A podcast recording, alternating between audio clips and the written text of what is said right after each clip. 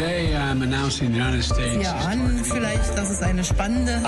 Ici, la presse est very, very hot. lo mejor de lo mejor. Europe 1. La revue de presse internationale sur Europe 1. Nous irons ce matin au Brésil et aux États-Unis. Première étape, le Japon. Bonjour Bernard Delattre. Bonjour. À la une à Tokyo. Les intimidations militaires russes en Asie. Sur ordre du Kremlin, des manœuvres navales d'une ampleur sans précédent viennent de se dérouler en mer du Japon, s'inquiète le quotidien Yomiuri.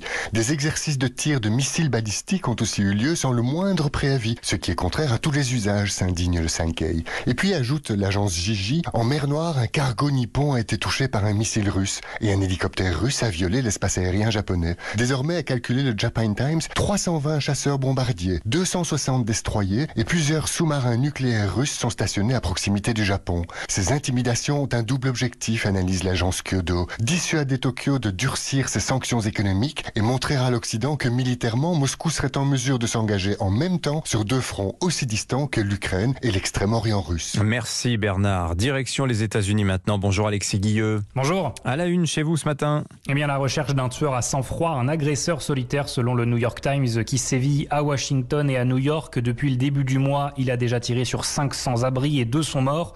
Toutes ces victimes sont des hommes sans domicile fixe, explique le New York Post. Trois attaques ont eu lieu entre le 3 et le 9 mars à Washington. Le même tireur a été repéré à Manhattan au cours du week-end et s'en est pris à deux personnes. Le Washington Post souligne que les polices de la capitale fédérale et de New York collaborent. Les forces de l'ordre sont allées à la rencontre des sans-abri pour distribuer des photos de l'agresseur, les informer de ces attaques et les mettre en contact avec des refuges.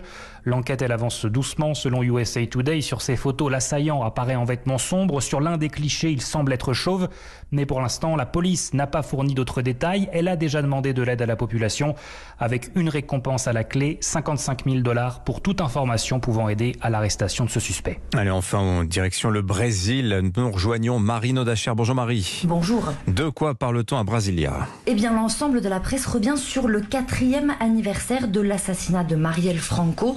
La conseillère municipale d'un parti de gauche avait été tuée par balle avec son chauffeur à Rio de Janeiro en 2018. Qui a tué Marielle et pourquoi? Cette question en une du Correio Brasiliense résonne aussi sur les réseaux sociaux. Un assassinat non résolu après quatre années et cinq commissaires différents semble dénoncer le principal journal du pays, la Folha de São Paulo. Ne pas trouver les coupables est une menace pour la démocratie, accuse le quotidien Globo, car Marielle Franco était une femme noire née dans une favela de Rio, lesbienne, et elle luttait pour les droits humains. Hier, des commémorations politiques, musicales et religieuses ont été organisées tout au long de la journée, comme le détaille le site CNN Brésil, pour exiger une enquête transparente et rapide. Merci Marie Nodacher.